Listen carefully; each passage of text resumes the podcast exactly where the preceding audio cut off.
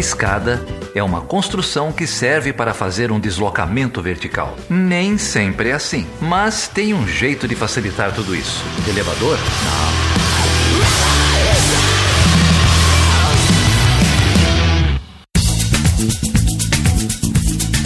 Seja bem-vindo e seja bem-vinda a mais uma edição do Chutando a Escada. O meu nome é Felipe Mendonça. E eu sou Geraldo Zaran. E aí, Geraldo, como que você tá, cara? Em pleno carnaval, com essa cutis, com essa alegria toda. É, cara, muito glitter, muita purpurina. Aqui. Nem me fale, cara, tô com purpurina até agora aqui no corpo. Pois é, pois é. Até tive que fazer a barba aqui porque Tava ficando difícil de limpar. Muito bom, Geraldo. Então, ó, fala aí para os nossos ouvintes. O que, que a gente vai fazer aqui hoje? Cara, hoje a gente vai fazer um negócio um pouquinho diferente. É, não tem entrevistado, o programa vai ser um pouco mais curto. É, mas vai ser um programa de divulgação é, de vários eventos aí que a gente conheceu é, no final do ano passado numa feira da Conectas. Conectas ONG de, de direitos humanos. É, rolou uma feira, Chutando a Escada participou lá como um programa de divulgação é, de pautas, de várias pautas e de pautas de direitos humanos em particular. É, outros podcasts parceiros estavam por lá, a Aline Hack do Olhares Podcast estava por lá. Andamos divulgando de vez em quando também um, um pedaço desses áudios, né, para vocês. E hoje a gente vai passar uma série de projetos aí que, que o Felipe e a Débora é, tomaram contato lá durante essa feira. Tem muito projeto bacana. E vamos mostrar aí pra galera. É isso aí, olha, eu vi aqui, o evento aconteceu no dia 16 de dezembro. Aconteceu lá no Sesc Pompeia, em São Paulo. E estivemos eu e a Débora Prado representando o Stand da Escada. Enfim, lá inúmeros projetos estavam lá presentes, apresentando é, o que tem feito na promoção e divulgação dos direitos humanos no Brasil e a gente, como todo bom podcast, né, não deixou de levar o microfone e a gente conversou com muitas pessoas por lá. É, e é o que a gente vai ouvir hoje. A gente tem, enfim, a gente falou com cerca de, de 9 ou 10 projetos. Dois, de, duas dessas entrevistas a gente já tocou aqui no Chutando a Escada. Três, na verdade, primeira, né? Acho que falta. É, três, é, é. isso, isso. Foi, foram, foram três, é, acabei de ver aqui. A primeira foi com a Aline Hack, lá do Olhares Podcast, foi o primeiro que a gente tocou aqui. A Aline também estava lá é, representando Olhares e falando sobre como o podcast é, divulga direitos humanos. A gente também falou com a Beatriz e a Maiara que esse foi um episódio bem legal também lá sobre mulheres no cinema, né? E a Beatriz e a Maiara fizeram um curta também sobre é, representação feminina é, e foi muito legal. E a terceira foi a Bianca, não é, é isso? Do, da Casa Flores, que a gente também tocou aqui. E, e agora a gente tem mais aí seis projetos que a gente queria divulgar hoje, não é isso? É isso aí. É, vamos começar já já com o projeto do Thiago Schindler, é, que é o núcleo espiral, mas antes é, os recadinhos tradicionais aqui, né? Vocês podem falar com a gente pelo Twitter, pelo Facebook, pelo Instagram, sempre no Chutando a Escada, estamos aí em todas as mídias sociais. A gente tem algumas dívidas para pagar por aqui também, né? Todo fim de Isso. mês, começo de mês, a gente tem é, algumas dívidas para pagar com os nossos apoiadores. Então esse projeto ele é um projeto autônomo, meu, do Felipe, da Débora, da Carol, é, e quem pode ajuda, né? Então se você quiser ajudar aí na continuidade desse projeto, você pode acessar lá o, o PicPay, o aplicativo do PicPay, procurar o Chutando a Escada, pode contribuir aí com uma quantia mensal, começa baratinho, mais barato que um café em, em muitos lugares aí pelo Brasil afora. É, é. Se é. for no aeroporto, ferrou. Se você não tiver o PicPay, você pode ir direto em picpay.me barra chutando a escada. É, vai aparecer um QR Code para você entrar no, no, aplicativo direto na sua conta, ou você pode ir no nosso site, no chutandoaescada.com.br barra apoio, tem todas as indicações ali também é, para passar a ser um contribuinte no PicPay ou no Patreon. É isso aí. E se você porventura não pode ajudar nesse momento, você pode sempre dar aquela força também, espalhando, chutando a escada nas suas redes sociais, mandando aquele episódio maroto no grupo de WhatsApp da família. para animar o almoço do domingão. Enfim, a gente também fica muito agradecido se você puder ajudar compartilhando. É isso aí. E eu falei para vocês que a gente tinha dívidas, né? Então, uhum. no penúltimo episódio, que foi o episódio com a Márcia Tiburi, episódio número 96, é, a gente prometeu que ia sortear um livro é, para os 10 apoiadores, os 10 novos apoiadores, se a gente tivesse 10 novos apoiadores naquela semana, que a gente ia sortear um livro, é, entre eles o livro da Márcia Tiburi, o último romance dela, chamado Sob os Pés, Meu Corpo Inteiro. Então a gente vai fazer esse sorteio agora. Vou ler aqui a lista dos novos apoiadores que estão concorrendo e a lista aqui já fica sendo um obrigado para todos esses novos apoiadores, né? É isso aí, valeu pessoal. A gente chegou nos 10, Geraldo? Chegamos, chegamos, mais ou menos chegamos. Então conta aí, ó. Tem a Anne Roio, o Rodrigo Alencar, a Jamile Martins, o Marcos de Oliveira, o Igor Pinheiro, a Camila Maziero, a Vivian Xavier, a Mariana Daher e o Leonardo Melo. Queria agradecer todos eles aí. Muito obrigado, pessoal. Eu perdi as contas, então eu acho que deu 10. Então, e agora vamos fazer esse, esse sorteio? Agora você vai mostrar pro Brasil como esse sorteio é uma grande farsa, né? Não, cara, porque isso aqui está sendo gravado pelo YouTube. É a primeira vez que a gente está fazendo isso. É, então eu vou fazer o que agora? Ó, vou compartilhar minha tela. Tá vendo a minha tela aí, Felipe? Porra, olha só a tecnologia aí. Fui surpreendido novamente. Tecnologia. Então tá bom. Então tá aqui a lista dos nomes. Vou clicar aqui em sortear nomes. E descobriremos que o ganhador é o Leonardo Melo. Grande Leonardo Melo, grande ganhador aí do livro da Márcia Tiburi. Faça bom proveito. Só que a gente tem um outro sorteio para fazer. É mesmo? Qual? É um outro sorteio, porque uma vez por mês a gente distribui brindes aqui para os nossos apoiadores, né? Ah, é verdade, é verdade. O que, que você tem aí para sortear, Geraldo? Cara, a gente tem aqui canecas do Chutando a Escada, tem alguns livros de participantes, mas você sabe que nas últimas semanas nós estamos no ramo da vestimenta, né? É verdade, é verdade. Temos camisas lá no site mitou.com.br barra chutando a escada. Se você ainda não conhece, a gente tem lá já algumas estampas. E em breve, Geraldo, essa sugestão. Você já viu minha camiseta aqui, ó? Não vi, não. Pera aí. Ah, ele não? É, ele não. Você sabe quem me vendeu essa camisa aqui? Não sei, não. A Aline Hack, do Olhares Podcast. A Aline Hack te vendeu um hashtag e ele não, foi isso? Foi, adoro essa camiseta. É sempre bom andar na rua com ela, que você arruma altas confusões. Ainda mais se você morar numa cidade ultraconservadora como eu. Bom, a gente tem algumas camisetas lá, então é, o que a gente tem feito, a gente tem sorteado, né? E depois a gente dá chance aí para os apoiadores escolherem o brinde que eles querem. Então o pessoal às vezes pede livro, às vezes pede caneca. É, e agora vai, vão poder passar a pedir camisetas também. Beleza, você pode tirar essa tela feia aí agora, que eu quero te ver. Não, então, vou fazer aqui, vou fazer mais um sorteio aqui, ó. Tô mostrando ah, é aqui os apoiadores. Tem todos aqui, os nomes aí? Todos os nomes aqui. Tem o meu aí? Eu não tô vendo o meu, Não, geralmente. claro que não tem. Sorteando. Vitor Franco. O grande Vitor Franco, aí, o ganhador. Do que? Você não, você não. Ele que vai escolher, cara. Eu vou mandar um e-mail para ele e ele vai escolher o brinde dele. Ah, então tá bom. Então, Vitor Franco, parabéns, cara. E obrigado pelo apoio, bicho. É isso aí. mitocamisetas.com.br barra chutando a escada, você pode ir lá ver as nossas estampas, picpay.me barra chutando a escada ou chutandoescada.com.br barra apoio para ajudar na continuidade deste projeto tem muitos recadinhos aqui. O Twitter sempre bomba, né? A gente tem aqui, muita gente compartilhou. Tem o Guilherme Amuti, que falou aqui do último episódio sobre mulheres, imprensa e violência, gostou muito. A Letícia Dacker também a Letícia é lá do pistolando.com. Se você ainda não conhece o Pistolando, entra lá, Pistolando Podcast, você vai, vai adorar. E tantos outros aqui. Obrigado, pessoal, vocês todos que compartilham os episódios do Chutando a Escada também no seu Twitter. Ô, Geraldo, e já que a gente está aqui batendo um papo aqui, eu queria chutar a escada mais uma vez do nosso ministro da magia, o Ernesto Araújo. Eu juro, eu nem tava lá. A culpa nem foi minha, foi dela. Essa maldita escada que derrubou a minha amiga.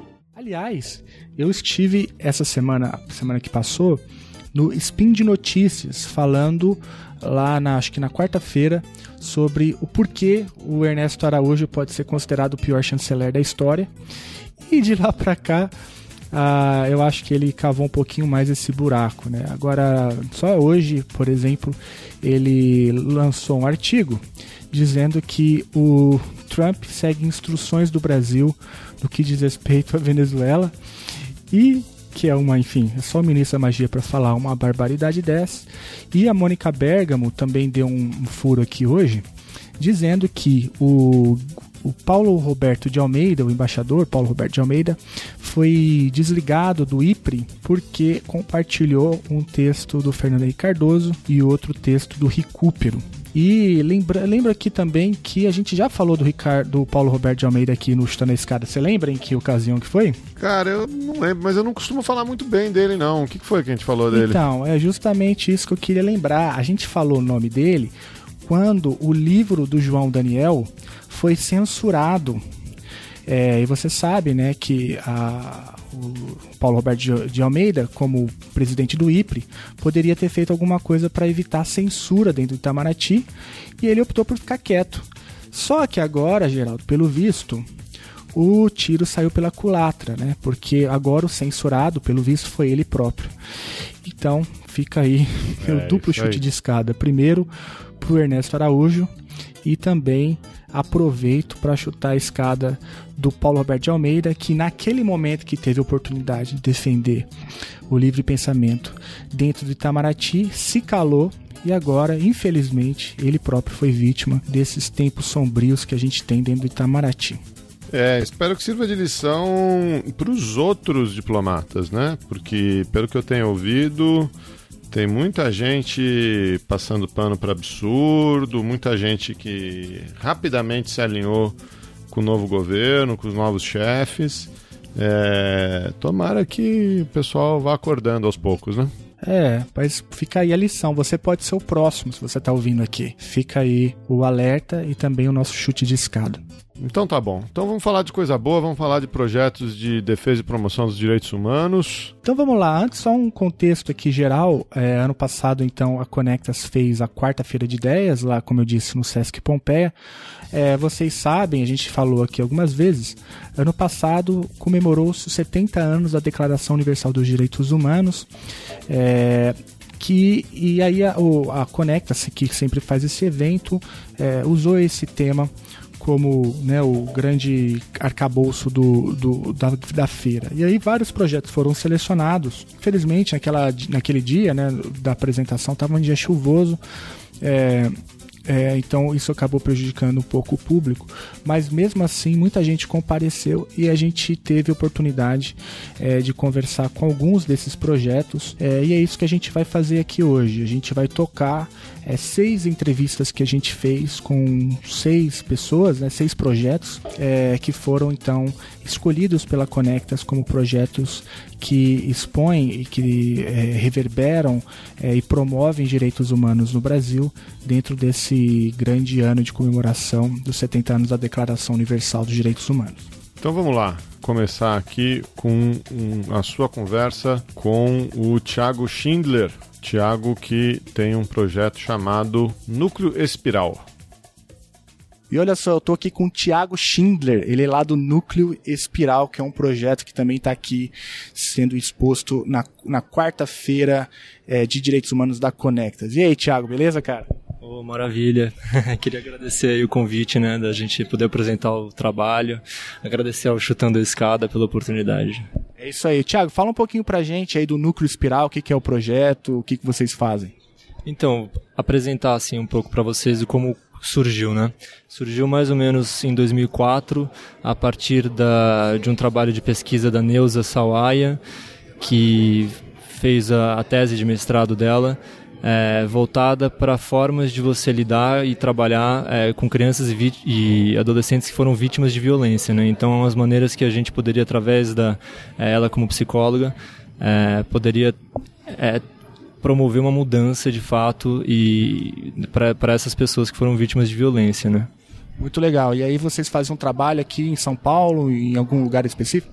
Sim, a gente atua é, principalmente na região do Campo Limpo. Né? A sede fica na Vila Madalena, mas os lugares que a gente realiza os atendimentos e as oficinas socioeducativas são todos na região do Campo Limpo. Né? Então tem um colégio estadual e alguns centros de criança e adolescente, é, e além de, uma, de um MSN, né? que é um, é um centro para crianças, jovens e adolescentes que foram vítimas de que estão cumprindo medida socioeducativa, né? Campo Limpo é a periferia de São Paulo, né? É, exatamente, é ali perto do Capão Redondo, né? É, que é uma região que tem um alto índice de vulnerabilidade. Tem a maior parte das pessoas que a gente é, com as quais a gente trabalha são, né, vem de comunidades. Enfim, tem uma série de, de é, de precariedades que estão relacionadas a essa região. Né? Falta de acesso a uma série de serviços básicos e de cultura, é, educação. Vocês atendem quantas pessoas, mais ou menos? Tem um número assim aproximado? Olha, nesse último semestre agora, é, tem uma média de 240 pessoas, né? Entre crianças, adolescentes e familiares e educadores, né? É, agora, sem contar os eventos que a gente faz, realiza um evento semestral em que, que aí é aberto para pessoas da comunidade também. E nesse último semestre a gente teve mais de 700 pessoas que a gente conseguiu mobilizar, assim, lá no, na região do Campo Limpo também, né? Pô, Thiago, Prazerão te conhecer, cara. Muito bom estar aqui, conhecer o projeto. É, fala aí pro pessoal, é, quem quiser conhecer mais, quem quiser ajudar, como que faz? Tem aí uma rede social, um site, alguma coisa para divulgar pro pessoal? Tem, claro. A gente tem o site, né, que é núcleoespiral.org.br tem a página no Facebook também, que é Núcleo Espiral, e tem é, a, página, a conta no Instagram também, que é Núcleo Espiral. A gente vai deixar aí todos os links na descrição desse episódio, Thiago. Obrigado, cara. Depois é. Depois eu. É isso aí, cara. Eu adorei conhecer o Thiago. O Thiago é gente finíssima. É... E, pô, você viu que projeto bacana? Mais de 700 pessoas envolvidas é, mais de 700 pessoas impactadas por esse projeto, que atende crianças vítimas de violência na periferia de São Paulo. Você é de São Paulo, né, Geraldo? Conhece ali o Campo Limpo, sabe que é uma região que, que padece é, do, dos aparelhos de Estado. É, eu adorei conhecer esse projeto. E se você quiser saber mais, recomendo muito que você siga o Núcleo Espiral, quer seja no Facebook ou quer seja no Instagram. Eles divulgam muita coisa legal sobre direitos humanos, que não necessariamente, exclusivamente, né, sobre o Núcleo Espiral, tem bastante coisa, tudo que envolve direitos humanos, eles estão lá divulgando. É, muito bacana, é o que você falou, né? É uma região aí, Campo Limpo, Capão Redondo, precisa de. Infelizmente, né? É, como o Estado mais causa dano do que prover solução nessas, nessas regiões. A gente precisa de, de toda ajuda aí e de projetos. Gostaria de não precisar de, de assistencialismo, né? É, mas esses, enfim, esses ativistas, essas pessoas engajadas aí com casos de direitos humanos, que também têm consciência disso, né? É, acho que essa é uma característica dessa geração aí que não não é paternalista, não, não chega achando que sabe mais do que quem está ali. Parabéns aí pro Thiago, pro Núcleo Espiral e vamos tentar ajudar aí, vamos divulgar os, os links, tentar ajudar essa galera aí. Né? E olha só, se você se interessou pelo Núcleo Espiral, e é ali da região de São Paulo, Olha que legal, Geraldo. Tem uma, um edital aberto no Núcleo Espiral. As inscrições vão até agora, dia 11 de março. É, isso se você quiser ser um voluntário nas oficinas socioeducativas do Núcleo Espiral. Então, eles estão selecionando voluntários interessados em realizar oficinas com enfoque em direitos humanos na região do Campo Limpo. Então, procure aí no site ou nas redes sociais do Núcleo Espiral. Quem sabe você não faz parte aí também é, desse grande projeto que o Tiago acabou de apresentar para a gente. Vamos então falar com a Débora. E a Débora conversou com a Natália do projeto As Cidadelas. É isso aí. Vamos ouvir então? Bom, e nós estamos aqui com a Natália do projeto As Cidadelas. E a pergunta aí do projeto dela é justamente como é a cidade para as mulheres, né? Eu queria que você falasse um pouquinho mais para os nossos ouvintes e para os nossos ouvintes sobre o seu projeto, por favor. Oi, tudo bem? É, eu sou a Natália e nosso coletivo fala sobre a relação das mulheres com a cidade. É, a gente gosta de discutir a cidade a partir dos afetos, porque quando a gente fala das mulheres, as mulheres têm narrativas que se assemelham bastante. E pensando na cidade, nos lugares que elas frequentam, eles muito, muitos lugares eles acabam se cruzando, os sentimentos das mulheres nesses lugares acabam se cruzando, os objetivos dos porquê, os porquês elas estão nesses lugares também tem muita coisa em comum. Então a gente entende que esses afetos, eles não são só subjetivos, eles são questões coletivas, questões políticas. E aí a gente a gente entende também que a cidade das mulheres é uma cidade diferente da dos homens, porque muito, muitos dos padrões domésticos, as questões domésticas, elas acabam se expandindo para a cidade. Porque as mulheres, elas em casa, elas cuidam dos seus filhos, elas cuidam da alimentação, da saúde de quem está ao redor delas. Isso se expande para a cidade porque elas têm um deslocamento muito centrado nessas questões. Principalmente as mulheres que têm, constituem uma família, têm filhos, e as esses trajetos eles estão muito ligados à creche, à farmácia, ao mercado, e eles acabam sendo trajetos mais curtos do que o dos homens, que normalmente é um trajeto casa-trabalho, assim, no geral. Então, esse, nesse aspecto, a cidade das mulheres é bem diferente da dos homens. E aí tem outras questões também que são muito importantes, é, relacionadas a assédio, que as mulheres elas tentam, tem, ocupam as ruas, só que elas tem sempre um não dos homens, no sentido de que eles assediam elas se elas estão nesse espaço público, por serem mulheres, simplesmente. E isso é quase que um constante lembrete de que não é o espaço delas. É, eu acho que eu ia te fazer uma pergunta sobre isso, né? A cidade, ela foi feita para quem, assim? O que, que você acha sobre isso? Foi feita para os homens ou para as mulheres? Ou para os dois, né? Para ambos?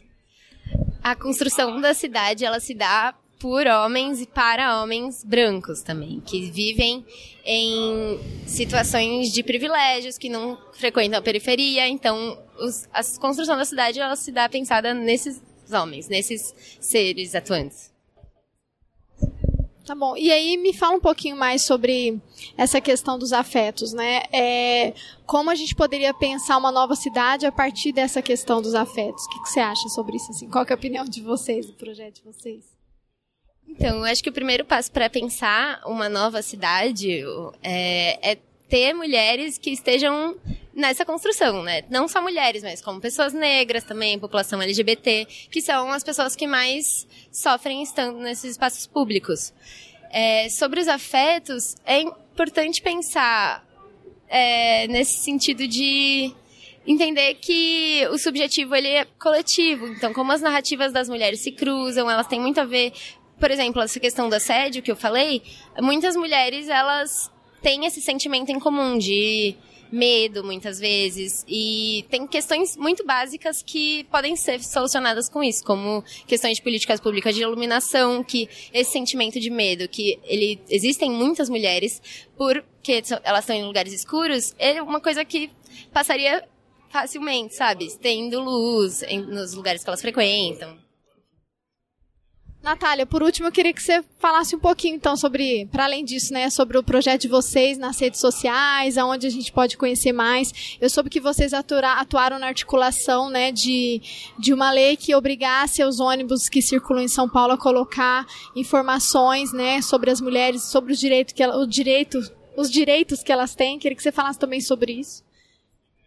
Bom, o coletivo ele surgiu de uma reportagem, na verdade, porque nós somos comunicadoras a gente construiu uma reportagem que é sobre se chama Cidade dos Afetos e a gente traz o perfil de cinco mulheres da cidade e a gente fala sobre política a partir dos afetos dessas mulheres especificamente. E e aí a, a gente construiu mesmo o coletivo esse ano e a gente já organizou debates, roda de conversa e a gente faz web ativismo, a gente produz conteúdo sobre sobre o tema, ilustrações, textos também. E a gente também já participou de uma campanha chamada SP para Mulheres, junto com a minha Sampa e com a Rede Feminista de Juristas. E essa campanha reivindicava que a SP Trans colocasse plaquinha nos ônibus indicando que as mulheres podem descer fora do ponto das 10 da noite às 5 da manhã. E é uma lei que já existe há alguns anos, só que ah, faltava conhecimento, assim. Então, com essas plaquinhas nos ônibus, as mulheres têm um respaldo para solicitar para o motorista que elas podem descer fora do ponto. Tá certo, Natália. Onde a gente pode conhecer mais sobre o projeto, sobre o coletivo de vocês? A gente atua mais no Instagram e nosso Instagram é arroba Obrigada e Um prazer conhecê-la pessoalmente também. Parabéns pelo projeto. Obrigada. Sensacional, cara. Não, não, tinha a mínima ideia disso. Mulher pode descer fora do ponto depois das 10 da noite. Faz todo sentido. Faz todo sentido. E esse coletivo é, faz, enfim, divulga essas informações, além de militar. É, com, né, com esse tipo de pauta, né? É, aliás, Geraldo, eu estou aqui fuçando no, no Instagram delas e olha só que eu encontrei. É, nesse carnaval, é, agora em 2019, haverá um ônibus que é especializado em é, receber denúncias de assédios é, que porventura as mulheres tenham recebido, tenham sofrido no carnaval. Então veja, tem, tem gente se movimentando, já que a cidade é esse espaço né, tão hostil para as mulheres e outras minorias, é, esses projetos se tornam cada vez mais necessários. Né? Eu adorei conhecer a Natália, é, não só a Natália estava lá, a Isadora também, enfim, são pessoas muito, muito interessantes, pessoas incríveis que têm, têm feito esse projeto maravilhoso e ficamos encantados lá de conhecer esse coletivo As Cidadelas. Eu recomendo todo mundo que que tem Instagram, que procure lá por as cidadelas que vocês vão é, também gostar como eu. É, já vamos adicionar aqui, divulgar, tem que tirar o chapéu. Estão é, fazendo o trabalho aí, a gente tem que apoiar, ajudar no máximo possível. Verdade, é verdade. E se você, como eu disse, se interessou, a gente perguntou para elas, você pode mandar lá um direct, direct é, para elas no Instagram, que certamente elas vão te mostrar e te dizer como você pode é, contribuir com esse projeto, que como eu disse, é um projeto bastante necessário. E Geraldo, estou lembrando aqui, lá na feira, no, no Sesc Pompeia, em dezembro do ano passado, é, esse coletivo fez um negócio que eu achei também sensacional. Elas não falam aí no áudio, elas fizeram um mapa dos afetos da cidade de São Paulo. E as pessoas iam passando por ali e colocando é, no, no mapa é, os seus afetos né, em pontos, em determinados pontos da cidade. Tem lá no Instagram delas uma foto cheia de repleta né, de, de daqueles, daqueles post-its, sabe? Aqueles, sei, aqueles sei. papeizinhos de pessoas comentando é, pontos de afeto na cidade, tornando, portanto, a cidade mais agradável, né? Tanto para as mulheres, mas também é, para é, outras minorias que, que, que passaram ali. Então elas fazem a denúncia, mas também fizeram esse contraponto com o mapa dos afetos que eu achei bem, bem legal. Fiquei muito sensibilizado quando eu parei e comecei a ler né, o que as pessoas iam escrevendo. Enfim, um baita de um projeto. Essas, essas mulheres estão de parabéns. Legal. Existe amor em SP e essa galera está reproduzindo, Isso. né? É. Exatamente. Não tinha como definir melhor. Vamos lá, então. Vamos ouvir mais uma mulher aqui que está na luta, que é a Lalesca Diniz Santos. Bom, nós estamos aqui na feira com a, Le... com a Lalesca Diniz Santos e ela veio também para apresentar o trabalho dela, né? Queria que você falasse um pouquinho para a gente, Lalesca, sobre o seu trabalho aqui e sobre a sua participação na Feira de Direitos Humanos da Conectas. Então, o meu é um livro-reportagem que eu fiz para o meu trabalho de conclu conclusão de curso em jornalismo.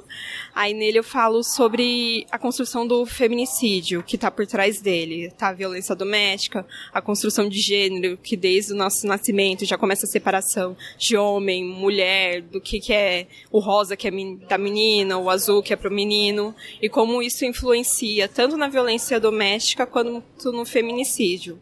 Aí no livro eu apresento alguns dados também, foi uma pesquisa longa, com muitos dados, e eu conversei com alguns especialistas também que ressaltam a urgência da gente tentar enfrentar o feminicídio e, antes disso, até mesmo a violência doméstica. Aí eu conto também três casos de mulheres que foram assassinadas pelo namorado, pelo ex-namorado especificamente, e um que foi tentativa, que foram caso da, da Mercia Nakashima, que ela foi assassinada em 2015 pelo namorado, em, aqui em São Paulo, em Guarulhos. O caso da Maiara Amaral, que é do Mato Grosso do Sul, que ela também foi, ela foi assassinada por um cara que ela estava saindo. E o da Cibele Soares, também aqui em São Paulo, em Budas Artes, também em 2015. O da Maiara foi em 2017. E o da Cibele em 2015, também assassinado pelo ex-namorado. E o da Fernanda, que foi uma tentativa, ela é, é lésbica, aí foi tentativa de feminicídio, foi a ex-namorada que tentou assassiná-la. Aí eu também abordo essa questão de como a violência doméstica e o feminicídio pode atingir a população LGBT, que eles, elas não estão isentas de sofrer violência doméstica. E também falo sobre como o feminicídio atinge a mulher negra, porque no caso elas são as maiores vítimas, enquanto cada três mulheres assassinadas pelo vítimas do feminicídio, três, duas são negras e uma é branca.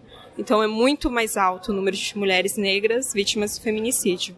Aí fala um pouco sobre o jornalismo, que é como eu estou me formando em jornalismo, eu fiz um pouco dessa abordagem de como o jornalismo retrata o feminicídio, da forma, tanto da forma sensacionalista, ou quanto colocam nós mulheres como a culpada pelo assassinato, pela nossa pela a própria morte, e como dão ouvido só ao homem. Aí é isso, eu estou expondo aqui na Conectas não sei, fiquei muito surpresa. Eu me inscrevi, não tinha esperança de ser selecionada. E tô bem feliz, porque meu projeto foi selecionado para estar tá aqui. Não, você está aqui porque você merece. E me fala uma coisa, onde as nossas ouvintes ou os nossos ouvintes podem conhecer o seu livro? Tem algum site, editora, etc? Você passar os dados pra gente? Então, por enquanto, não estou expondo ele. Eu tô, eu ainda preciso fazer alguns acertos que foram até apontados pela minha banca. Então, eu preciso um pouco arrumar a diagramação, melhorar, para depois começar a entregar eles ou vender. Por enquanto, tá só aqui expondo, sem venda, sem divulgação. Por enquanto.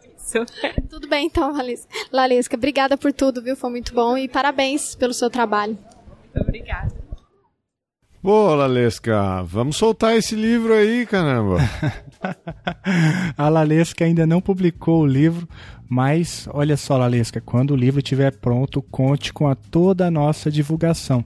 A Lalesca, ela, ela tinha acabado de se formar em jornalismo aí na PUC São Paulo, Geraldo. Olha ela só, aí, olha só. É aluna aí da PUC São Paulo e estava lá, enfim, é, divulgando né, o, o, o que eu acho que tinha sido né, o trabalho de conclusão de curso dela, mas ficou tão bom a ponto da banca fazer comentários para que depois virasse um livro reportagem. Né? É. E trata de um tema que aliás foi objeto de muita reflexão no último episódio de Chutando a Escada, né, com a Bruna lá do The Intercept, que é o feminicídio. Né? Infelizmente de lá para cá, de dezembro para cá, foram muitos outros casos, né, centenas de casos de feminicídio no Brasil.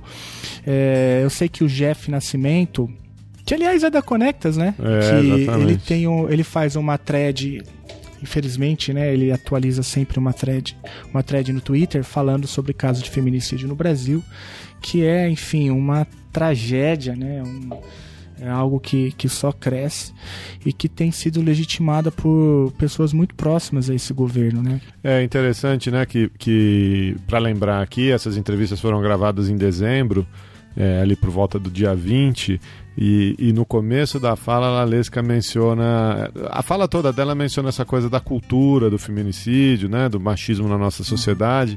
E ela menciona uma coisa assim: ah, menino veste azul, menina veste rosa, né? É, é verdade, é verdade. Isso da, foi antes da fala da Damares. Antes da fatídica fala da nossa ministra Damares. Para você ver como é. essas coisas estão aí no nosso, no nosso dia a dia, é, as pessoas não, não dão importância e tal, mas está tá tudo ligado, né? É verdade, é verdade. Teve um caso que foi comentado na, no último Stand da Escada, lá com a Bruna, Débora e Carol, que foi o caso daquela mulher, né, que foi é, espancada por, sei lá, quatro horas é, por um sujeito. Que, é, aliás, foi até, teve até uma, uma uma, uma vinheta longa ali, né? Uma, trans, uma sonora longa naquele episódio que me deixou arrepiado, né? É, dizendo que ela foi vítima de uma tentativa mesmo de homicídio apenas por ser mulher. E essa, essa é a definição de feminicídio. Se você, meus, meu, meu, meu você que me ouve agora, que não entendeu isso agora, pô, acho que você precisa ler mais, precisa abrir um pouco a cabeça. E é, aliás, Geraldo, eu vou até fazer aqui a oportunidade, aproveitar essa oportunidade para dizer que é, quando o episódio é do ela chutando a escada, os haters aparecem de forma mais violenta, né? No, aqui no, no, no, Twitter. E tem um desses haters que questiona o conceito de feminicídio. É porque você é burro né? Porque você é burro. Porque se você tivesse mais de dois neurônios, você entenderia do que se trata.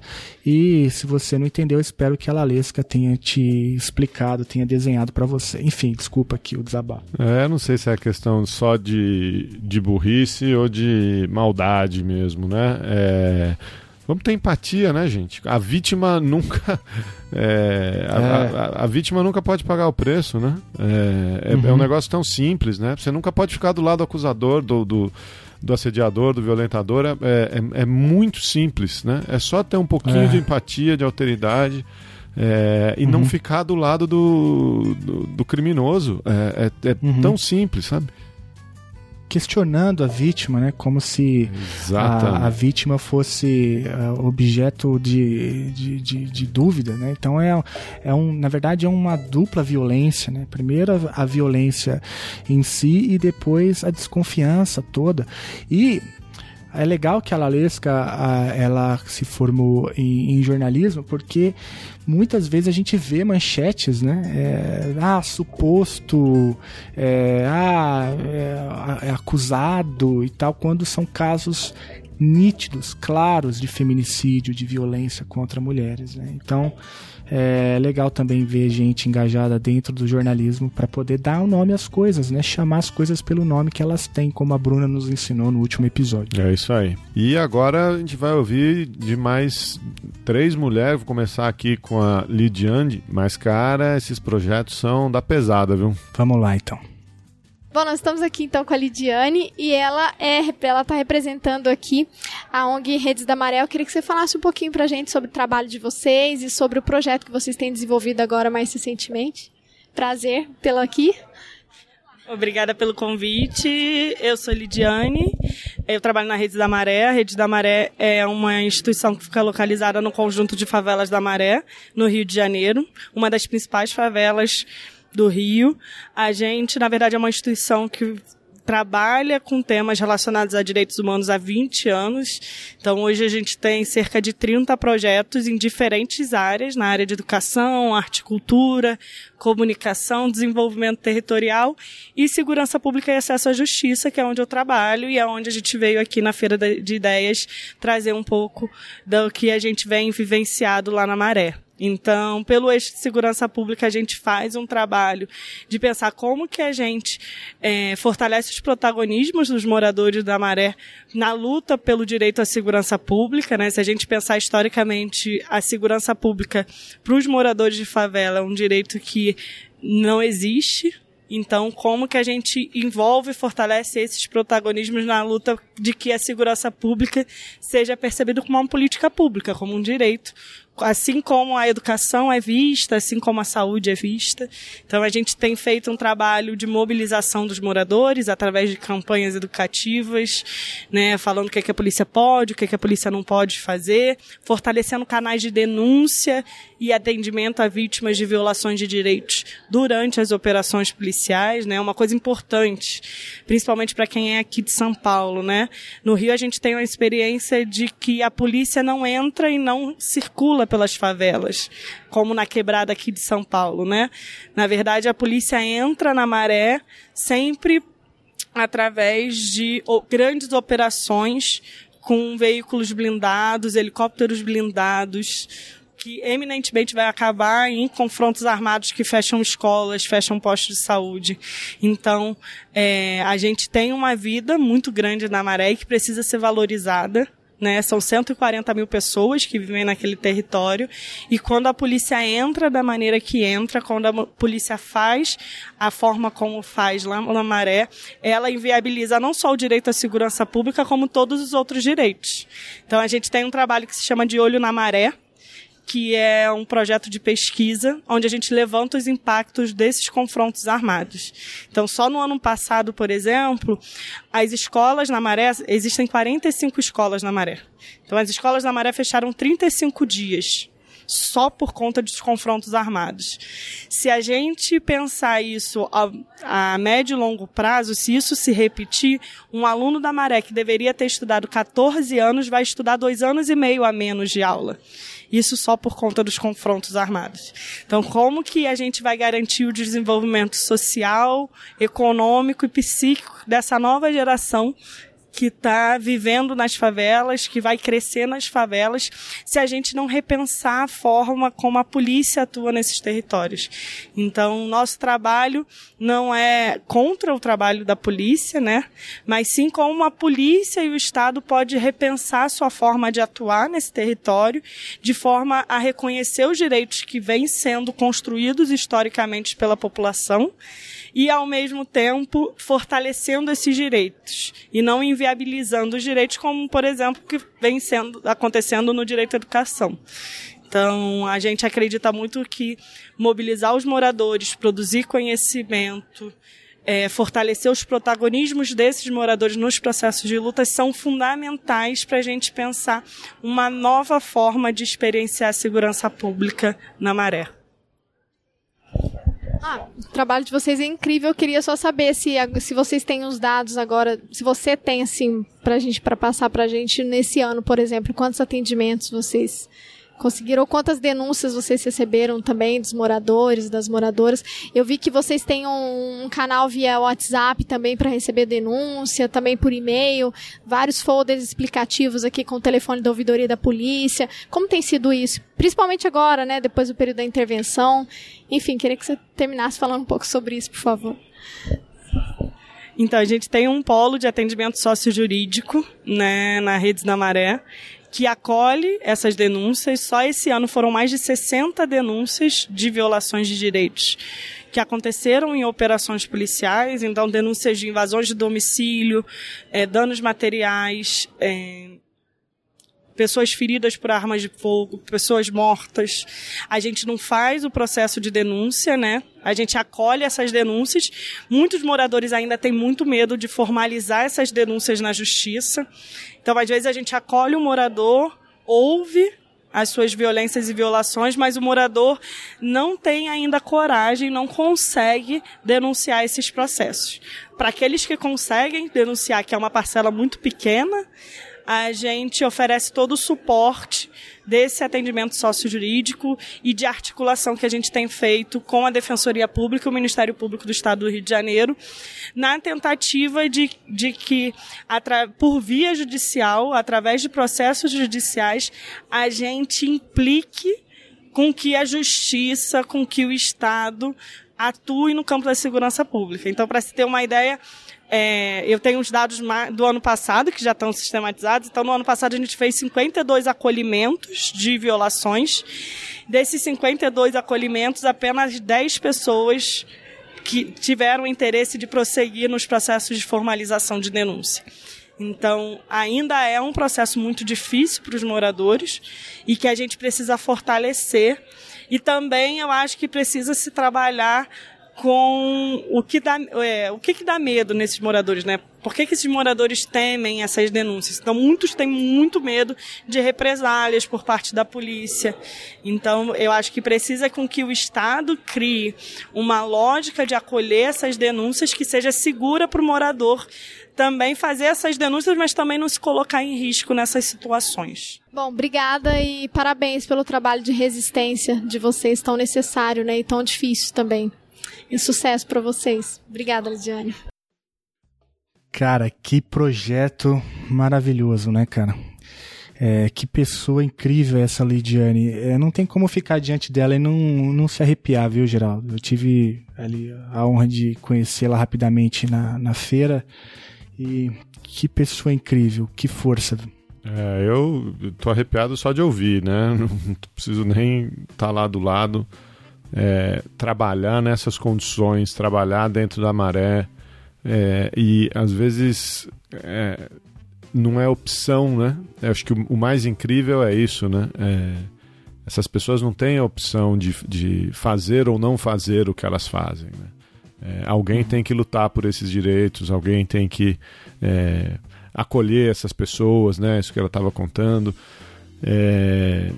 E, e, essas pessoas são têm, têm realmente uma força é, sobre-humana, né? É, uma, condições que a gente é, jamais esperaria, imaginaria viver. Né? Eles têm um site muito bom, inclusive, né? Se você tiver interesse em conhecer mais sobre a Redes da Maré, o site é www.redesdamaré.org.br.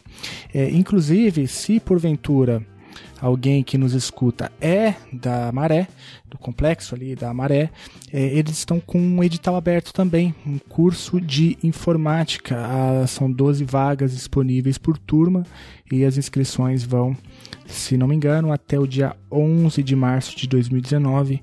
Eles têm mais informações é, nesse site que eu acabei de dizer. É isso aí, parabéns para Lidiane, para todo o pessoal lá da Redes da Maré, como, como disse a Débora aí, um trabalho inspirador, a gente só tem que parabenizar. É, e, o Geraldo, eu, antes da gente passar para o próximo, é, ele, a, a, a Maré apareceu em algumas manchetes nos últimos, no, no final do, do mês passado, inclusive por conta de um boletim da Redes da Maré, eu vou deixar o link aí no post.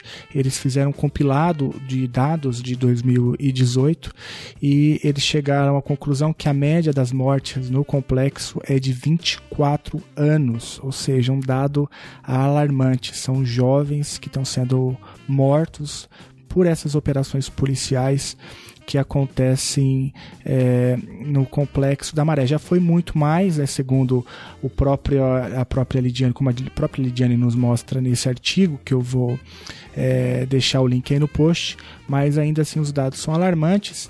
E olha só, a taxa é, de é, mortes a cada 100 mil habitantes na, no, na cidade do Rio de Janeiro é de 8,4. 8,4 mortes a cada 100 mil habitantes. Contudo, na maré, o índice é de 13,7 mortes. Ou seja, o complexo da maré de fato é um lugar muito é, desamparado, né? se a gente pensar nos aparelhos estatais. E quando o Estado se faz presente, como a gente acabou de ouvir, muitas vezes são com por meio dessas operações que acabam vitimando muitas pessoas e que, é bom dizer, não resolvem o problema do tráfico de drogas, né? Nem o tráfico é... de drogas, nem a segurança pública, nem de nada. Não, não resolve nada. E é interessante também que o, esse mesmo documento, eles comparam a taxa de mortes a cada 100 mil habitantes do Complexo da Maré com o bairro do Leblon. Você morou no Rio de Janeiro, você deve fazer uma ideia do, do descompasso. Né? No Leblon são 2,2 mortes a cada 100 mil habitantes. Então, é, enfim, é uma disparidade. O Rio de Janeiro é uma cidade cheia de contradições, né? E se a gente pensar que eles têm um governador que é outro, enfim, vamos definir é, falando que tem que tirar na cabeça, né? Eu estou aqui me referindo ao seu Witzel, né? É, e a gente já tem até notícias aí, né, de policiais brincando de tirar o alvo. Você ouviu falar disso? Ouvi, ouvi. Ali numa torre da Fiocruz, né? Os snipers uhum. trabalhando. Parece que já mataram um mecânico, mataram o cara que estava indo visitar a namorada. Uhum. É enfim, nossos amigos lá do, do lado B do Rio estão sempre falando é, do, do, do, desgoverno aí, da, desse fascínora que é o que é o Witzel, né? É, enfim, é, só, só torna o trabalho de pessoas como a Lidiane é, mais difícil e mais necessário. Né? É isso aí. Então escutem lá do B do Rio. Lá do B do Rio já falei em alguns lugares que é um podcast muito importante para a gente entender é, o Rio de Janeiro e o Brasil, né? Já que esse governo me parece que está tentando levar o padrão Rio de Janeiro. Veio de lá, né? Veio de lá. Vamos lá, vamos ouvir mais histórias inspiradoras aqui? Vamos lá. Bom, e nós estamos aqui na feira, eu estou com a Isabela e com a Maísa, e eu queria saber, queria que vocês apresentassem um pouco mais sobre o trabalho de vocês, sobre o projeto que vocês estão representando aqui. Tudo bem, é, a gente é da Comissão Estadual de Prevenção à Violência no Campo e na Cidade. É uma comissão que foi criada em 2015 por meio de uma lei estadual do Estado do Maranhão. Essa comissão, ela está dentro da estrutura da Secretaria de Direitos Humanos do Governo do Estado, ela é coordenada pela Secretaria de Direitos Humanos, mas ela tem representação de outras secretarias também e da sociedade civil, algumas organizações da sociedade civil do, do Estado. O objetivo da comissão é reduzir e prevenir violência no campo e na cidade, no Estado, principalmente por meio da mediação de conflitos fundiários. Toda vez que tem uma ação de reintegração de posse, que tem uma decisão é, judicial determinando a reintegração e que o juiz solicita o auxílio da Força Policial Estadual para cumprimento dessa decisão, por conta dessa lei, a polícia ela é obrigada a remeter é, esse caso para a Secretaria de Direitos Humanos e a gente atua em casos que são coletivos e consolidados. E aí a Secretaria tenta abrir um diálogo entre as partes e realmente mediar, assim, para tentar é, conseguir um acordo, enfim, é, antes que ocorra a reintegração. É mais ou menos isso que a gente faz. É, com o intuito de realmente reduzir a violência nesses conflitos no Estado. E Maísa, me fala uma coisa, quando foi criada essa secretaria e qual que, como tem sido assim as atividades dela e desde a sua criação, se você puder falar pra gente. É, a secretaria ela foi reestruturada da maneira que ela é hoje no início de 2015 e atualmente é a Secretaria de Direitos Humanos e Participação Popular. E ela tem essa divisão de uma parte para tratar da inclusão e participação das pessoas no é, na criação das leis que são orçamentárias e falar as políticas que elas gostariam que fossem implementadas. E também tem essa parte que é direcionada a direitos humanos, que ela visa a promoção e a defesa dos direitos humanos. Então, a gente trabalha numa comissão que é de proteção e defesa de direitos humanos. E hoje a secretaria consegue é, atender vários tipos de públicos, como criança e adolescente, idosos, é, LGBT, é, também tem um programa muito interessante que é o programa do Mais IDH, que é um programa para desenvolvimento dos municípios mais pobres do estado, levando escola, é, água, saneamento, tudo isso para que possa desenvolver esses municípios também. E dentro da, da nossa comissão especificamente, que tem esse viés de trabalhar esse com esse problema social que existe lá no nosso estado, que é o problema da moradia e também do trabalho, porque as ocupações elas podem ser zona urbana, que tem principalmente como é, problema que é, causa a falta de moradia, ou então nas zonas rurais, que tem a moradia, mas também tem muita questão do trabalho, do trabalhador e da trabalhadora rural. Então, ela tem um objetivo, é focada nesse público e visa também, é, como a Isabela já falou, reduzir a violência. E como a gente trabalha numa comissão que é composta por outros órgãos, inclusive pela Secretaria de Segurança Pública, a gente consegue é, fazer um diálogo muito bom entre os próprios órgãos estaduais e a sociedade civil organizada para dar um maior apoio e auxílio para essas famílias que estão nessa situação de vulnerabilidade. Não, então vocês fazem esse trabalho de mediação e desde 2015 eu tenho certeza que vocês fizeram vários casos de intervenção. Eu queria que você me passasse, assim, que você pudesse contar para as nossas ouvintes, para os nossos ouvintes, um exemplo, um caso aí que te chamou a atenção, que foi especial para vocês nesse trabalho. É, tem um caso que ele é na zona urbana, na região metropolitana, que lá no Maranhão é, é onde fica a capital, São Luís, mas tem mais três cidades, São José de, São José de Ribamar, Passo Lumiar e Raposa. E esse caso foi numa zona urbana de lá, e ele é muito interessante porque eram várias famílias que ocuparam alguns imóveis que não estavam sendo utilizados ainda. E a gente começou essa, esse trabalho de mediação entre as famílias que ocuparam e os proprietários, que são vários proprietários, porque não são imóveis tão grandes, mas cabem casas pequenas de pessoas de baixa renda, cabem algumas né, dentro do imóvel.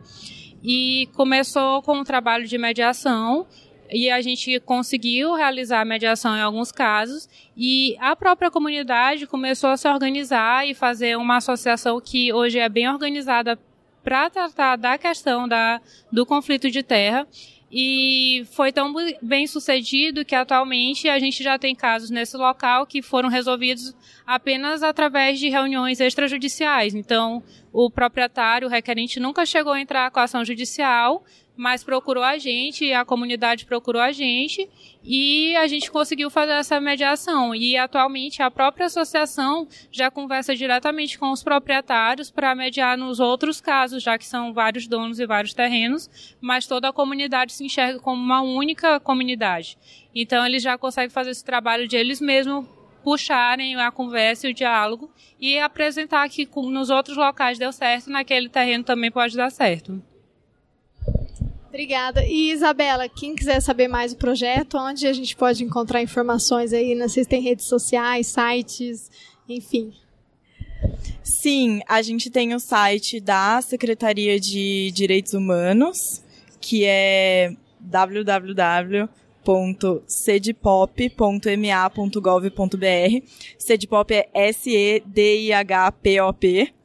É, e a gente tem, a gente está nas redes sociais também, a Secretaria de Direitos Humanos, no Instagram, no Twitter e no Facebook, é DH Maranhão, Direitos Humanos Maranhão, é, são os canais da Secretaria de Direitos Humanos. Obrigada e parabéns pelo trabalho de vocês, né? Que vocês sigam aí nesse projeto de resistência também. É mole, bicho, negociar conflito fundiário no Maranhão, cara. Olha, não é mole não, que trabalho incrível, né? E um detalhe, né, esse projeto, ele se diferencia dos outros, esses todos os outros que a gente ouviu, porque é uma política pública, né? Claro que com o apoio da sociedade civil, mas a força propulsora foi da própria Secretaria é, do Estado de Direitos Humanos e Participação Popular.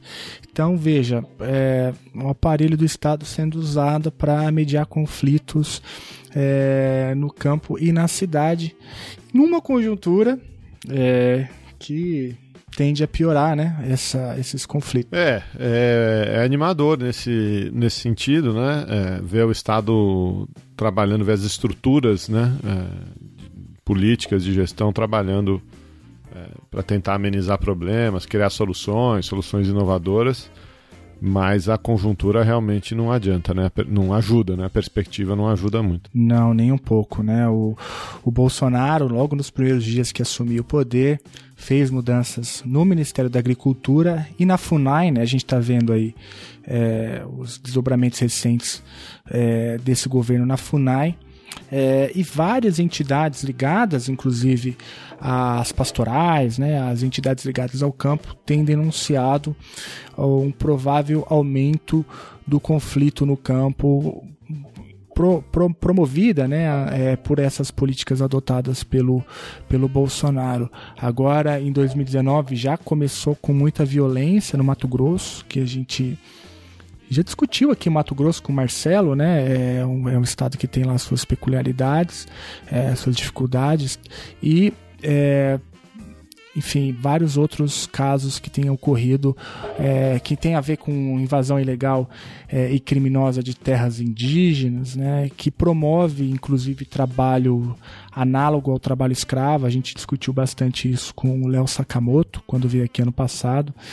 É, isso mostra que a, a violência é uma marca, infelizmente, da estrutura agrária do país, mas ainda bem que temos iniciativas desse tipo, como essa que a Maísa e a Isabela é, mostraram pra gente lá no Maranhão que tem feito esse trabalho incrível. É isso aí. E até pela sua fala aí, é, mencionando a questão da FUNAI, das terras indígenas, estamos é, devendo um programa sobre indígenas também, né? É verdade. Não, já passou da hora. Inclusive tenho ideia, Geraldo, sobre, é, sobre quem a gente pode entrevistar sobre esse assunto. Então segura aí, eu estou fazendo um, um, um, apanhado aqui, ó. A gente falou é, com o Tiago sobre o trabalho dele na periferia de São Paulo. Periferia talvez seja um termo ruim, né? Mas no Campo Limpo, no Capão Redondo. Falou com a Lidiane uhum. sobre o trabalho dela é, na maré, aí situações até parecidas, num certo sentido. Falou com a Natália sobre o projeto As Cidadelas, o mapa do afeto aqui em São Paulo, pensar é, a questão da cidade do ponto de vista da mulher. Falou com a Lalesca sobre é, o trabalho dela no jornalismo, a maneira como, é, como esses crimes de feminicídio têm sido cobertos pela mídia. É, um, um, trabalho aí, enfim, bastante detalhado, profundo de narrar casos, é, que a gente espera que, que seja publicado é, em breve. Falou agora sobre conflitos fundiários é, no Maranhão com a Isabela e com com a Maísa, quer dizer, um, acho que dá um panorama, além dos programas que a gente já tinha mostrado aqui, né, dos, dos outros casos, é, dá um bom, um bom panorama do quão amplo foi esse esforço da Conectas aí, tão, tão de parabéns. Uhum. É, e a última entrevista aqui é, é, é, sua, cara. A gente ouviu bastante a voz da Débora aí, mas a última entrevista é sua. E acabou em futebol? Acabou em futebol, cara. Olha, essa entrevista, vocês ouviram, né? A Débora fez a maior parte das entrevistas, mas essa, essa entrevista eu tive a alegria de fazer. Cara, olha, sem brincadeira, eu, eu fiquei eu fiquei muito emocionado em conversar com, com o Abdu e com o Paulino sobre futebol né? Que é um esporte que eu tenho até algum afeto, mas nem tanto, é, porque meu time não tá lá muito bem das pernas. Mas foi, foi muito legal, cara. E quando a gente tá falando de futebol, eu tô me referindo então à Copa dos Refugiados, que é um projeto incrível. Escutem aí. E olha só, eu, tô, eu tenho alegria de receber aqui o Abdul Basset Jaru. Ah, acertei, viu, cara? Sabia que ia acertar. E o Paulino. Tudo bem, Paulino? Tudo bem? Abu, muito obrigado, cara, por você estar aqui. Eles são responsáveis pelo projeto chamado Copa dos Refugiados. Aqui também estão aqui expondo na quarta-feira de ideias da Conectas. Abu, conta pra gente um pouquinho, cara, o que, que é o projeto, como que vocês trabalham, enfim, conta aí pra gente, fica à vontade, o microfone é seu.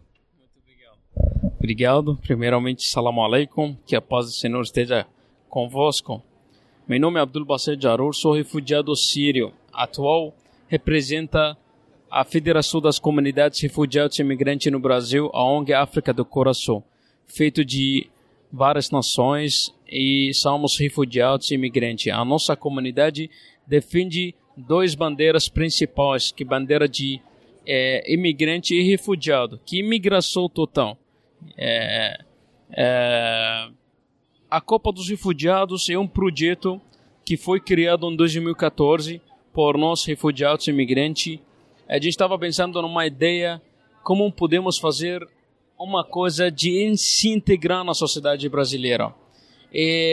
Porque estamos aqui, quando chegamos, quando a vida não se tornou refugiado, e a gente tivemos que assumir a situação. E chegamos num país é, como o Brasil, um país gigante, né, como é, é que ela tem história com né, com migração, né? Só que a gente descobriu que tem uma parte da população que discrimina a nossa chegada aqui. Eles é, não têm noção o que é ser refugiado, o que é ser imigrante. E se eles procuram pesquisar sobre a vida deles, é, a história da família deles, vai ver que eles feito de uma mistura de uma família é, ligada à, à nação de indígena, ligada à África, ligada ao europeu, ligada a asiático, né? Então, esse é uma questão que a gente estava focando nele, que para lembrar o povo brasileiro, eles filhos de uma mistura, né? Então, não é para discriminar. Chegamos num ponto para a gente falar sobre como a Copa do Mundo que foi criada, é, que está previsão para ser em 2014 aqui. Então a gente estava pensando numa maneira, porque a gente chega, chegamos aqui também nós temos dificuldade da língua portuguesa, certo? Então é, queremos uma coisa. Então pensamos dar uma coisa que é também uma causa dos brasileiros, que o futebol, né, um paixão mundial e dos brasileiros especificamente. Essa é uma linguagem universal futebol que se une as raças, os políticos, as pessoas. Quando entra gol, todo mundo se abraça. Lá na arena, as pessoas torcidas, você vai ver pobre, rico, você vai ver a raça humana, todo mundo junto. Não vai ter classes abaixo, alta, média. Então, esse questão tocamos nesse nesse parte para três objetivos principal. Primeiro objetivo, quebrar todo olhar xenofóbico preconceituoso contra os refugiados e imigrantes. Também contra também é, é, os preconceituosos que têm realmente preconceito com as pessoas que, é, que são que vêm do, de outras cidades. Próprio o brasileiro sofre hoje a questão da Nordeste para cá, né? O Sul-Sudeste tem um olhar estereótipo negativo, né? Então, em maneira geral, queremos quebrar o preconceito, xenofobia, islamofobia, homofobia. Segundo objetivo, nós queremos fazer integração. Essa integração é, que veio para ajudar também é, demonstrar que nós somos seres humanos, somos diferentes, sim, nós somos não é desiguais. Vemos, fugimos dos nossos países para salvar a nossa vida. Vemos com culturas e costumes diferentes, certo? Então, é, é, esses, a, a, cultura, como a, a, nossa diversidade, isso é, deveria ser é uma beleza, que as pessoas olham com beleza, não é, olha como uma coisa estranha, porque nós fomos chamados como estrangeiro, que nós somos estranhos nesta terra. Esse não se incomoda. Nós, quando chegamos aqui, deram para nós um protocolo, um documento que realmente não é a, a, como o nosso documento que era. Então, provavelmente, que já todo mundo sabe, é questão do, do pedido de refúgio, uma palavra refugiado, as pessoas ignorantes pensa que nós fizemos um crime, fizemos um algo errado, porque também pode ser um estuprador ele fuge, um bandido ele fuge. Então essa palavra que quer dizer a pessoa que fugiu para salvar a vida dele. Venho para salvar a vida, para fazer uma vida nova. Venho como essa oportunidade foi por Deus e pelo Brasil também que abriu a porta. Só que quando a gente entrou, vi que não é fácil nem para o cidadão e pior para nós. Fizemos, é, através desse objetivo, inclusão trabalhista, inclusão social. Porque inclusão trabalhista é demonstrar a maioria de nós chegamos aqui, somos formados e temos muita dificuldade de rivalidade Bloma no Brasil. Chegamos aqui com nossa capacidade e nós queremos oportunidade. Nós queremos que as pessoas não comparem nossa situação pela situação que atual de um cidadão brasileiro, sendo que ele realmente hoje um cidadão brasileiro, em maneira geral, ele não está bem dentro do seu país. Nós não queremos uma coisa privilégio. Nós queremos uma realmente lutar pela igualdade social. Queremos mesmo a igualdade de um cidadão, mas uma questão que as pessoas é, é, é, queremos sensibilizar a nossa causa de eles terem um olhar diferente, porque é, nós quando fugimos, né, chegamos num país tanto diferente, tanto cultura, língua, tudo isso. Então precisamos um tempo para a gente realmente se integrar. E precisamos ajuda dos brasileiros para meu vizinho aceitar a minha chegada. Ao, ao meu colega no trabalho não discrimina a minha, o meu, minha presença. Então essa questão também do setor empresarial, setor público, para eles entenderem nossa situação. Realmente para ter uma uh, sensibilização é que tratar a gente de, de maneira como se for, é, sabe, aquela que agora vai ter uma novela, vai começar em março, na Globo, às 18, que chama Órfãos da Terra. Nós somos órfãos da Terra. Eles vão falar sobre nós, sobre África, sobre a, a guerra da Síria, sobre os venezuelanos. Então, para sensibilizar do público e, e, e eles entender, ter noção, sabe, para fortalecer, porque o objetivo principal dessa novela que foi é para é fortalecer a palavra que se chama empatia, para se colocar no lugar do outro. Então, essa a palavra empatia vai gerar uma tolerância, sabe, para nós. Nós queremos um olhar especial, porque você pode falar, ah, brasileiro está desembrigado, é, não sei o que não está conseguindo uma bolsa para estudar, não sei o que ele está é morador da rua.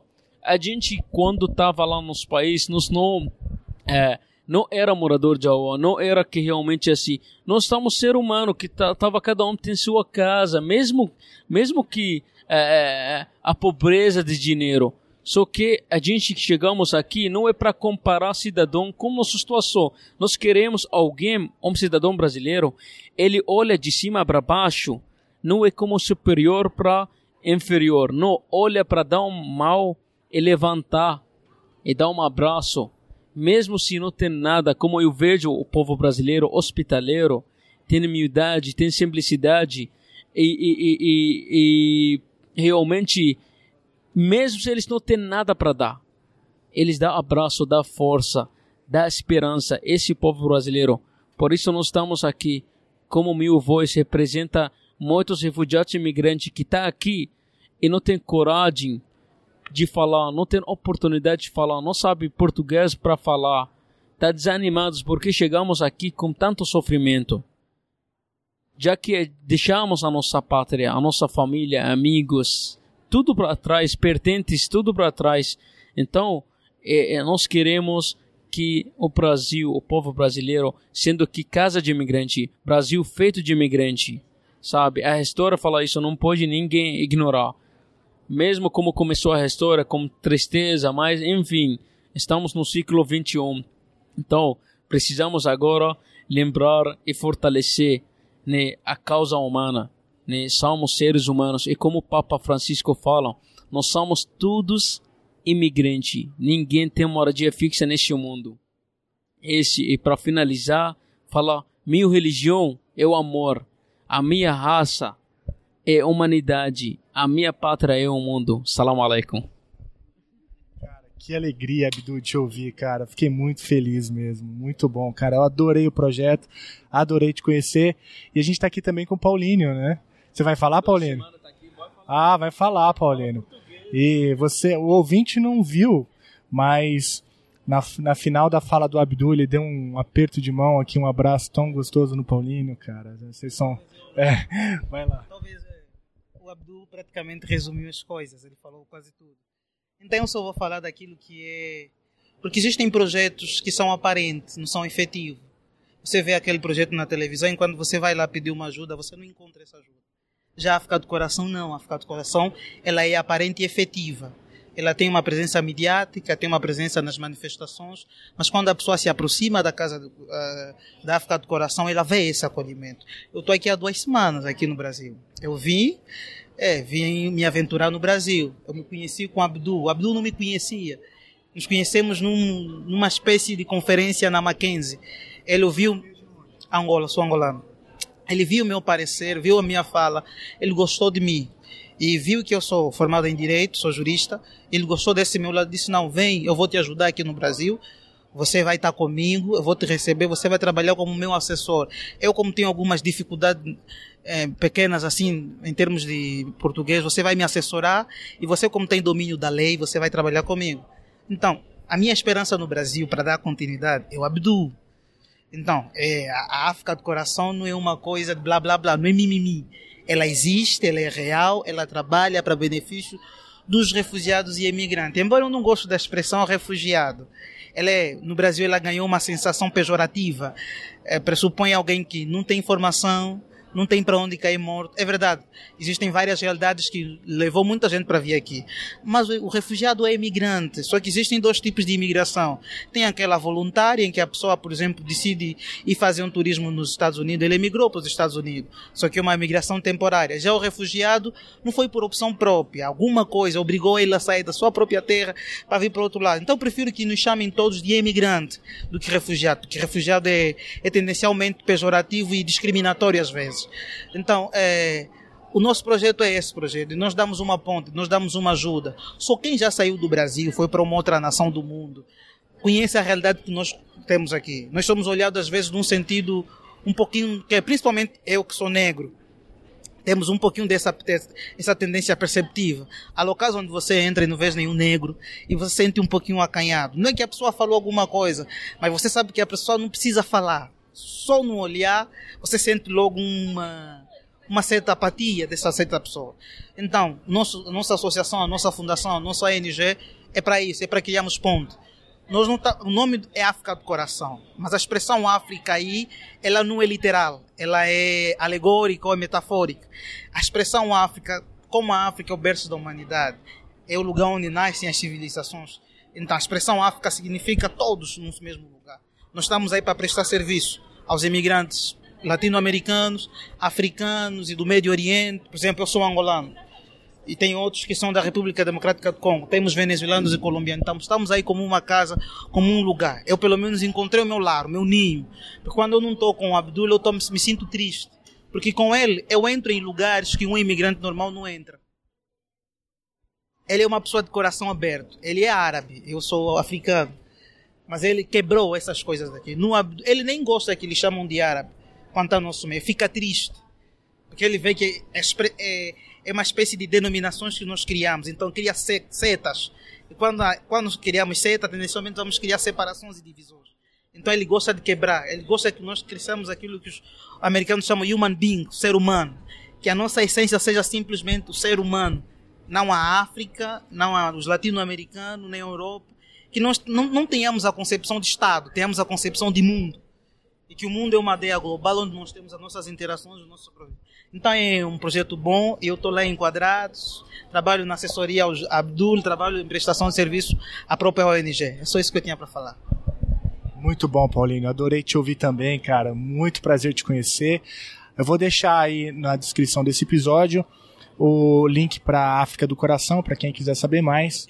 E quem quiser saber, quem quiser fazer contato, quem quiser ajudar. Então vou deixar aí os links todos, depois você me passa ali direitinho, tem, talvez o anote. E Abdu, prazerão, cara. Paulinho, muito bom ter você aqui, cara. Adorei te conhecer e conte sempre com a gente, viu? Valeu, cara. Até mais. Falou. Cara, que coisa maravilhosa, cara. Você achou que a gente ia falar só de futebol? Não, vocês não falaram errado. de futebol, né? Foi muito mais que futebol, né? Um baita projeto de integração social por meio do futebol. E, como eu disse, foi uma alegria enorme conhecer o Abdul, o Paulino. O Paulino estava meio tímido ali no começo, não queria falar, mas ainda bem que ele falou, porque ele deu uma aula, né? Sobre é, relações internacionais, sobre refúgio, falou até em aldeia global, é, direitos humanos, muito interessante. A África do Coração é uma ONG que faz esse trabalho incrível, né? Eles têm um site também, é, que é o www.africadocoração.org. Aliás, eles sempre, eles sempre precisam de doação. Se você estiver procurando um projeto para apoiar, esse é um baita de um projeto, né? E fica aí também a minha recomendação. A África do Coração é uma ONG, né, que organiza a Copa dos Refugiados que é tudo isso que você ouviu agora e que promove etapas. Não tem etapa em São Paulo, tem etapa em Porto Alegre, etapa no Rio de Janeiro. É, eu estava olhando aqui no site deles, Geraldo. A, o Senegal foi campeão. É, bicampeão em 2018 é, na etapa de Porto Alegre. Disseram lá que o jogo foi um jogo bem parelho com o Líbano, foi até para os pênaltis, foi emocionante. É, no Rio de Janeiro, a campeã ano passado foi Angola. E em São Paulo teve o jogo é, Níger e Nigéria, um clássico, se não me engano. É, também foi decidido nos pênaltis e no estádio do Pacaembu. É, então além de tudo, você vê bom futebol, né? Dá para ajudar comprando os ingressos das etapas para assistir. São ingressos baratinhos que você acaba ajudando o projeto. A gente ainda não tem a lista do, dos jogos de 2019, mas fique aí ligado, fique atento no site ou da Acnur ou da, da própria África do Coração, que assim que tiver as chaves eles vão divulgar por lá e aí a gente podia fazer a cobertura em geral desse desse podia eu tava campeonato. pensando aqui podia podia narrar né de repente Seria uma honra incrível, né? Porque além de tudo a gente está falando de vidas com esse tipo de história, né? É, e a gente sempre, infelizmente, sempre volta a bater na mesma tecla, né? Nesse governo que entende o refúgio, a imigração de maneira tão tosca, tão primitiva, né? Então, ouvir o Abdu, ouvir o Paulino foi para mim um grande refrigério, né? Fiquei muito contente de conhecer aquelas pessoas e sair de lá, cara, me sentindo, ó, desse tamanico aqui, ó, desse tamanico aqui, falando o que que eu posso fazer para ajudar esses projetos. E eu pensei, olha, acho que a coisa que eu tenho que pode ajudar mais é esse podcast. Vamos tentar divulgar essas entrevistas para poder atingir mais pessoas. Quem sabe a gente não coloca pessoas em contato, a gente não acaba auxiliando uh, também na, na divulgação desses projetos, né? É isso aí, cara. E eu espero que os nossos ouvintes tenham saído tão rejuvenescidos, tão inspirados quanto você saiu da Conecta do Sesc Pompeia aquele dia, quanto eu tô saindo de ouvir todas essas histórias, é, que são histórias de luta, mas são, também são histórias bonitas, também são histórias é, inspiradoras que fazem a gente querer ajudar mais, querer lutar mais é, e não deixar ninguém sozinho, né? Então, espero que nossos ouvintes tenham, tenham gostado aí. E semana que vem estamos de novo aí, né? É, semana que vem estamos de novo, rejuvenescidos, né? Depois dessas aulas todas. Lembrando que a gente também entrevistou a Aline do Olhares Podcast. Escutem o Olhares. Também entrevistamos a Bianca da Casa Flores. A gente vai deixar aí na, na descrição desse episódio o link para a fala da Bianca. E também falamos com a Beatriz e a Maiara lá sobre o cinema e mulheres no cinema. É, no, no, último episódio do ano de 2018, a gente falou lá com a Isabela, né, do Feito por Elas, e lá na abertura a gente também colocou o trecho da Beatriz e a Maiara, e agora mais seis baita projetos para vocês aí se sentirem fortalecidos diante de uma conjuntura que tem maltratado tantos é, de nós. É isso aí. Obrigado a todo mundo. Bom carnaval ainda para quem está ouvindo terça-feira. Vamos em frente, né? Se o ano começa depois do carnaval, vamos começar, continuar. Vamos continuar na luta. Vamos continuar chutando escadas, vamos com tudo, hein, Geraldo? É 2019 promete é, muito enfrentamento, muita batalha, mas também espero que nesse caminho a gente encontre pessoas como, como todas essas que a gente ouviu aqui hoje, pessoas incríveis que têm feito trabalhos incríveis. É isso aí. Valeu.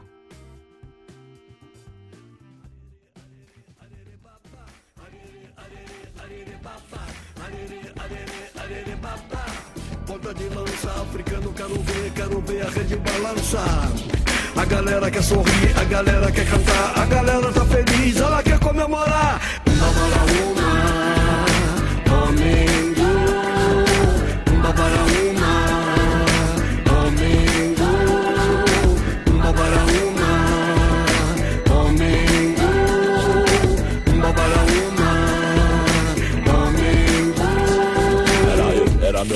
meu mano, mas eu Pobre louco no bang, como bom Deus deu E de mangue a mangue, pra juntar 10 conto Torto e tonto, de fome, foi sempre assim.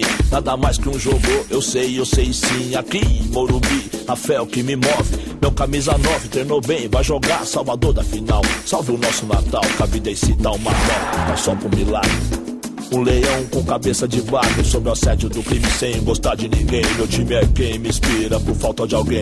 Onde como ele estiver Tente se puder, corajoso no domingo chuvoso a pé. Só quem é, é rato de estádio Sabia? No rádio já dizia Estame minoria, quem achou, quem diria? Sonhei com esse dia, são quase 10 anos Sem gritar campeão. São Paulo tá vazio, 100 mil Morumbi, Olipa, adversário é forte, vai ser tri. Atenção Brasil, atenção Que a bola vem, quase sem pretensão aos 27, o silêncio que antecede a explosão. Crioulo, rei tem a sorte, vida e morte no clássico, sim. Momento mágico pra mim, sofredor. Passe curto pelo meio, verde intermediária, alcança o meio esquerdo. Vai a linha de fundo, a bola parte rasteira, cruza pequena área aos pés do nosso herói. Eu senti de tudo.